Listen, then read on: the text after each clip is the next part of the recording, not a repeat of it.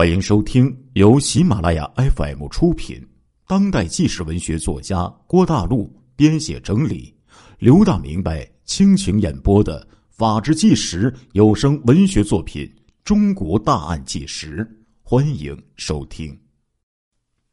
一九八二年六月三十号凌晨两点钟，河北省东光县烟台乡北肖村，一声惨叫撕裂了夜空。十九岁的姑娘张训旧，在沉睡中被一把利刃刺伤颈部，伤口长达八厘米，血流不止。顷刻之间，整个村庄就被惊慌的呼叫声、嘈杂的脚步声和狗的狂吠声所淹没。县公安局于当天上午对现场。进行勘查，发现张训旧寝室南窗的墙壁上有灯彩的痕迹，对应的地面上有一枚长二十五厘米、前宽十厘米的赤足印记。除此之外，没有其他任何线索。时隔一个月，相距三十华里，找王镇大曹村二十岁的姑娘。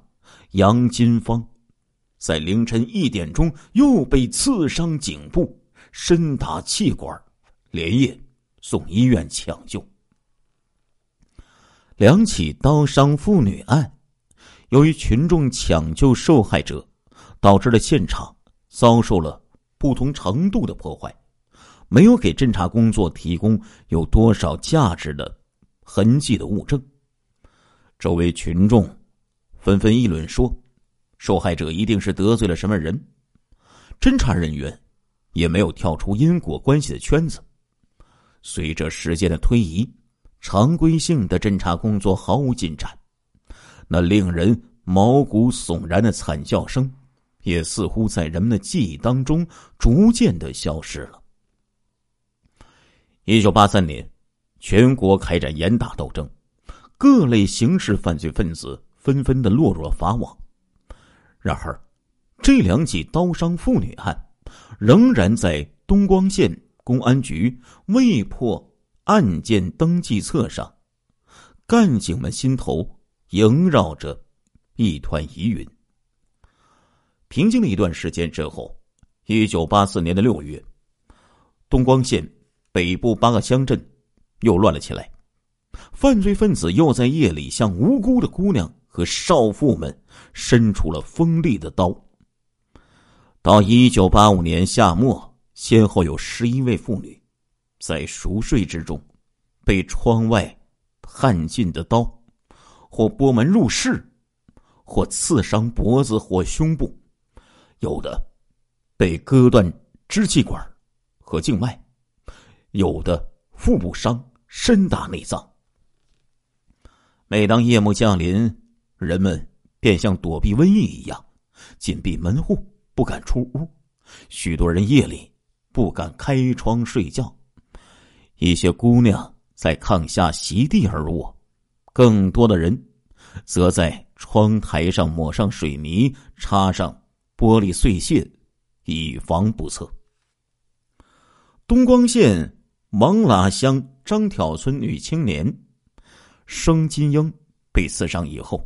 人心惶惶，没有人敢去同他作伴，他只好叫公爹手握铁锹，在院子里睡岗，直到天亮。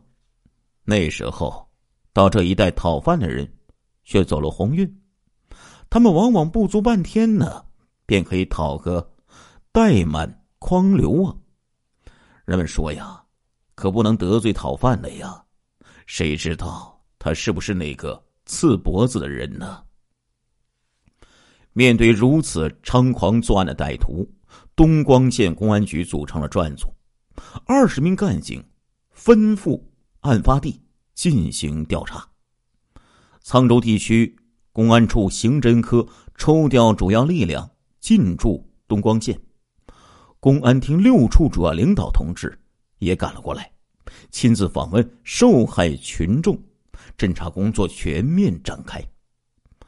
从现场痕迹的六起刀伤妇女案件分析，各案的犯罪手段相同，现场均为赤足，足迹大小一致，而且认定为一人作案，案件性质定为流氓滋扰案。结合受害人目击情况，对犯罪分子画像为以走街串巷性的职业作为掩护。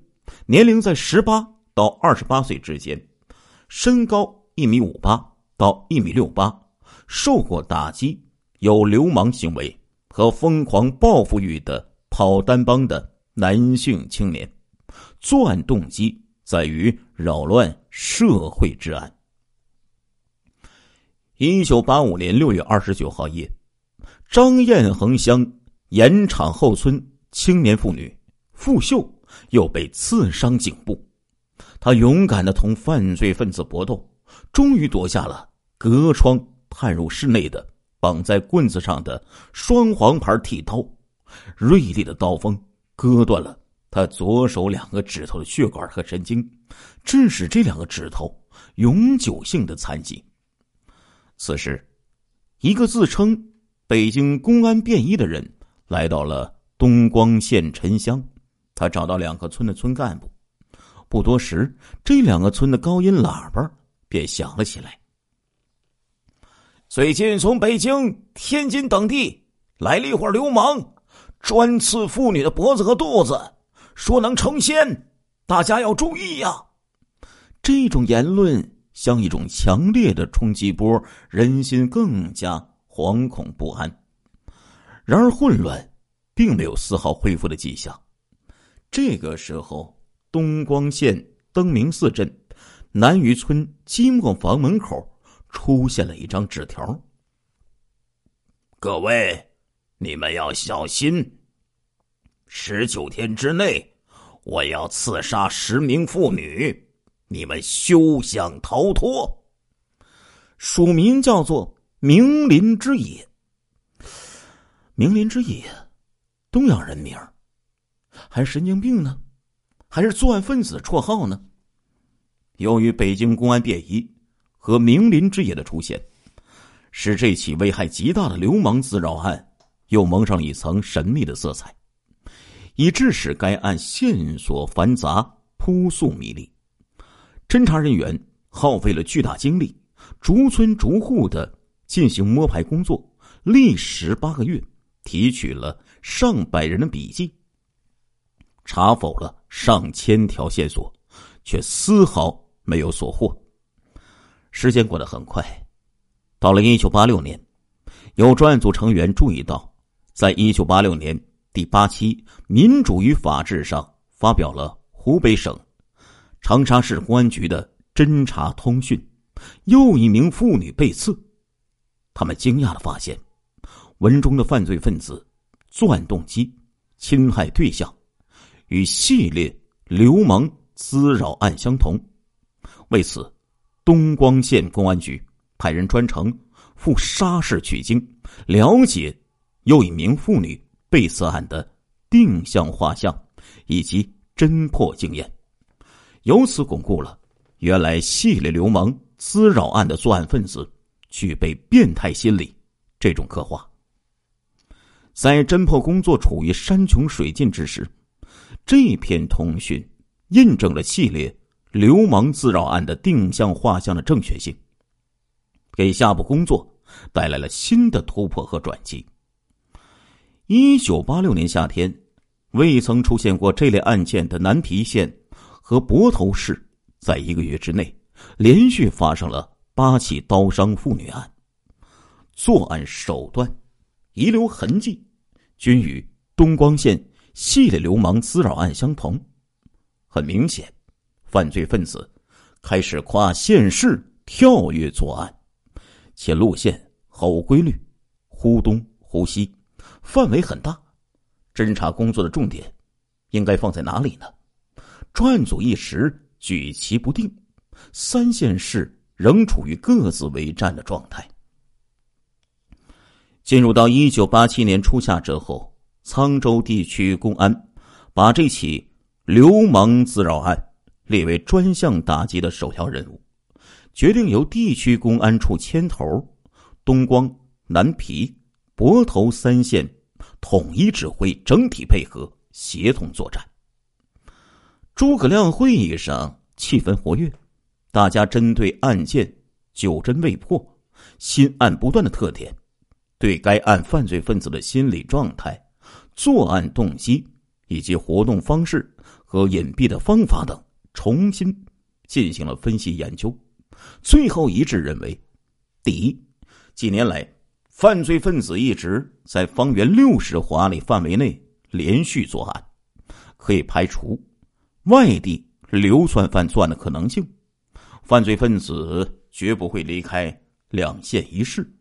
第二，根据犯罪分子全部作案过程仅限于刀伤妇女而无抢劫、奸淫等活动，应属于变态心理作案，具有明显的施虐狂的特征。第三，犯罪分子极大可能在婚恋方面受过刺激。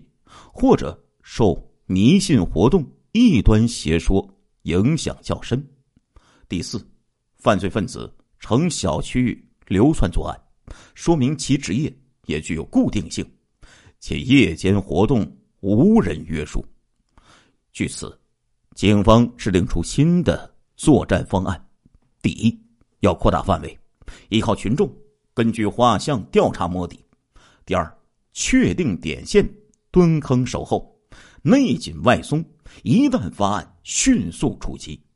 第三，重点调查游动商贩、闲散人员，特别要注意调查具备变态心理的人，以及跑单帮的小个子的男青年。沧州地区公安处、南光、南皮、泊头三县市公安局抽调了四十名刑警。换上便装，偃旗息鼓，在方圆两千四百平方公里的十三个点上，编织了一张恢恢法网。六月二十七号凌晨三点钟，恶魔又出现了。犯罪分子来到泊头市后河乡大树吕村，跳窗入室之后，将二十岁的姑娘陈汝梅的气管和静脉给割断。陈汝梅当场死亡，犯罪分子猖狂至极，公安干警被激怒了。省公安厅电话限期破案，侦查员赶到现场，提起了嗅源、血迹等有价值的痕迹物证。与此同时，深入细致的调查访问工作打破常规的节奏，加快了步伐。侦查员在纷乱如麻的调查材料中。终于流出了具有重要价值的头绪。六月二十六号下午，一个二十岁左右的男青年来到泊头市后河乡西关道村小卖部买面包，掏了半天也没有掏出一分钱，尴尬的走掉了。这个人小眼睛、小个子，穿戴邋遢。后河乡砖厂工人提供说。六月二十六号晚上，一个年轻人来砖厂找活干，并需要吃的。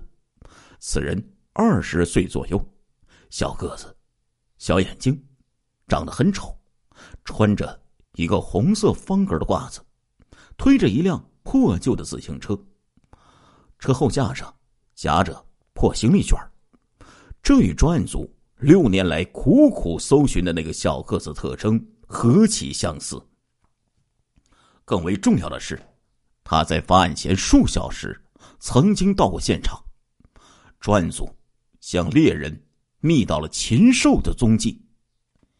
经过详尽的推理论证，专案组做出了及时果断的抉择，连夜撒网，以砖瓦厂为重点，以四十华里为半径，务必要把这个人的身份弄一个水落石出。数百条线索。通过各种渠道汇集而来，这个小眼睛、穿红色方格褂的小个子，于六月中旬在博镇的洼里王砖厂干了几天活自称是马阎王，南皮县人。他在干活的时候，曾经向人炫耀说：“我在天津要过饭，在沧州越过狱，腿上有枪眼儿，平时练飞刀。”六月二十二号，马阎王骗得同厂工人旧自行车一辆，立即不知去向。经过精心调查、认真分析，终于找到了一条足以使犯罪分子显露原形线索。泊头市看守所的犯人登记表上显示，马国强，绰号马阎王，男，二十五岁，农民，汉族。南皮县城关镇李宝民村人，因诈骗于一九八六年九月二十九号被行政拘留，十月十三号释放。马国强不务正业，于一九八一年离家外出流窜，离家后跑过一段时间的小买卖，要过饭，经常到砖厂干临时工。马国强曾于一九八六年八月。在博镇张庄子村干活，此间砖厂附近的张庄子、张西庄两村连续发生两起流氓滋扰案。一九八七年六月四号，马国强在博镇富庄砖厂干活，砖厂附近附新庄即发生一起流氓滋扰案。六月二十六号，马国强来到蛟河镇。第二砖厂干活，下午不知去向。而当夜，大树岩村又发生了一起流氓滋扰案。小眼睛，小个子，马阎王，弃家流窜，诈骗犯，练飞刀，所到之处便有流氓滋扰案。马国强在外流窜，难以保证温饱，加上相貌丑陋。具有产生变态心理的条件和因素，在砖厂干活，明显有赤脚的习惯。至此，马国强已经具备成为系列流氓杀人案的头号嫌疑人的条件。然而，整整一个月时间过去了，炎炎酷暑之中，十余辆警车来往如梭，五十名刑警风尘仆仆。总计行程一点一万公里，查访了四十三个砖瓦厂、三十二个大车店，进行了一千二百余人次的座谈询问。凡是犯罪分子可能出现或者隐匿的地方，统统的纳入了侦查视野。一九八七年七月十九号下午，侦查员终于在河间县固本砖厂发现了马国强的踪迹。十八点三十分。身穿民工服装的侦查员闪电一般出现在砖厂周围，旋即这个马阎王成为了梦中之鳖。泊头市公安局警犬基地的四条警犬进行了十二轮作业，认定新庄大树岩周八里三起流氓滋扰案现场秀源就是马国强遗留的。同时，技术人员在马国强的棉被上检出了两处擦蹭的血迹，为 O 型人血，与大树岩村死者陈汝梅的血型一致。南皮县公安局预审室气氛严峻，马国强汗流浃背，面如土色。慑于法律的威严，马国强最后交代了全部的犯罪过程。一九八二年，马国强在走街串巷、倒买倒卖期间，曾经与一位女青年发生了感情纠葛，后来被对方戏弄，并且被骗走了二百元钱。马国强性情暴戾，面貌丑陋，由此产生了自卑自弃和对青年女性的记恨的心理。后来他听说，刺一百个妇女。就能成奸，于是，他那疯狂的报复欲又得到了理论的佐证，他便更加肆无忌惮，不断的向无辜的青年妇女伸出残忍的利刃。马国强六年来先后作案十八起，刺伤十七名年轻妇女。一九八七年六月二十七日，刺死二十岁的陈汝梅之后，他将凶器藏入棉被卷里，留下了血迹。随着马范被逮捕归案，那个北京公安便衣也被卸去了装扮。他是东光县找王镇大好村农民陈红星，他与明林之野一样，同系。系列流氓滋扰案没有任何联系，只是浑水摸鱼、扰乱视听而已。可惜的是，至今不知道以明林之野为名散布恐怖谣言的人究竟是谁。全案告破之后，专案组认为，当初坚持定向画像，依靠群众。开展深入细致的调查访问是破获此案的关键。然而教训也有不少。这一系列案件在发案之初，并未引起警方足够的警觉，没有摆脱因果关系的旧框框的束缚。而且在明林之野出现之后，相当多的警察认为此人一定就是真凶，而是原来校准的定向画像。就落空了，耗费了过多的时间和警力，使正确的侦查方案迟迟不能实施。这一深刻教训一定要认真吸取。最后，老刘要说一句呀，就在一九八七年，河南洛宁王洪波系列杀人案也让当地警方非常头疼。从这一年开始到九十年代的初期，系列。变态杀人案的数量突然增多，成为了各地警方要面对的重要难题。亲爱的听众朋友们，这一集的《中国大案纪实》播送完了，感谢您的收听，我们下一集再见。